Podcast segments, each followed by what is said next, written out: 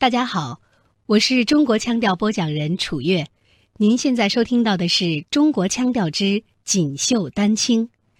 今天要给大家介绍的是中国画的一个重要类别——山水画。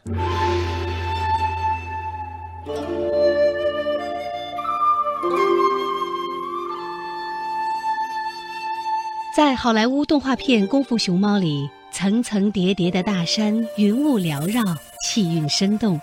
就像一幅幅山水画，让人一秒进入到关于古老中国的想象。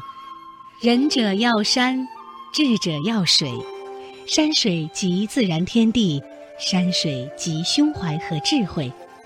中国山水画的全部秘密，似乎就藏在“山水”二字当中。我们历来过去都是把自然就叫山和水，山水画。啊，这个体现了中国人自然观，就是说人和自然的和谐啊，天人合一。所以中国人为什么特别喜欢画山水啊？山水是一直是画坛的最重要的画种，最优秀的画家和那种文人都喜欢山水。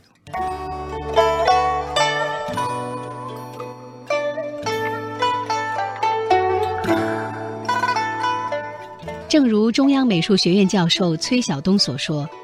山水画所表达的是画家对自然和天地的感悟，在自由的构图当中，高山森林不再神秘遥远。西方呢，它是叫焦点透视；中国画呢是散点透视。你可以叫山行步步移，山行面面观，可以一边走一边看，看到这个就觉得你真就在这山里头，给人无限的想象力，想到宇宙，想到时空。想到很远很远的地方。Starry, starry night. Paint your palette blue and gray. Look out on a summer's day with eyes that know the darkness in my soul. lincent 这首歌描绘了一片肆意生长的麦田，画家梵高是拿着画板在烈焰下创作写生的。那么，中国的山水画家想要画出名山大川，又该如何下笔呢？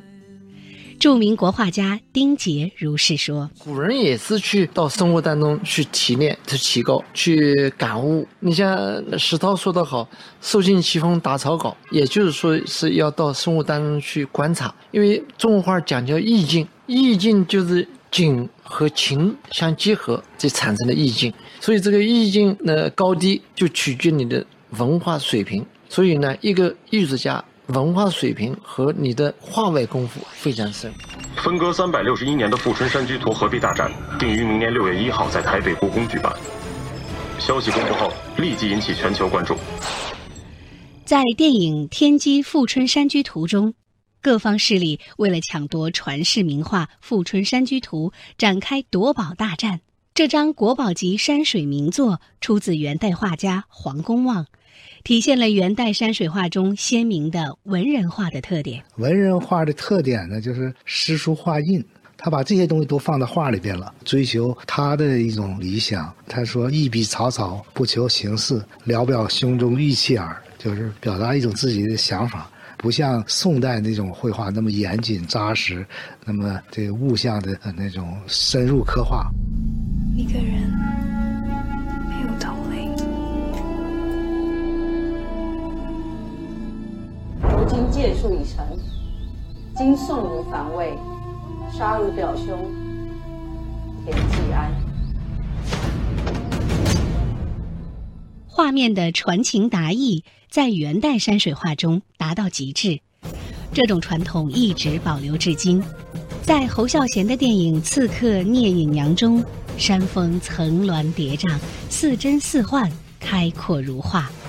聂隐娘只身在山林旷野间行走，正如一幅幅绝美的山水画，也充分表达了侠隐于山林的电影主题。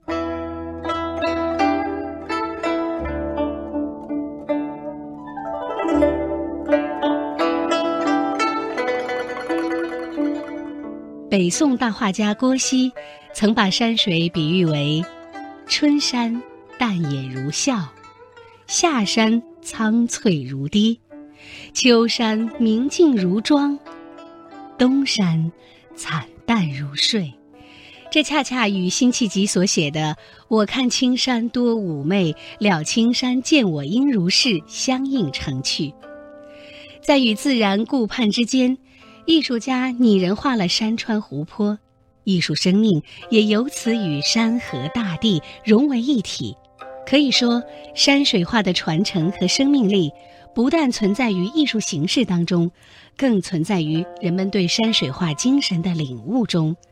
感悟那种豁达和超脱。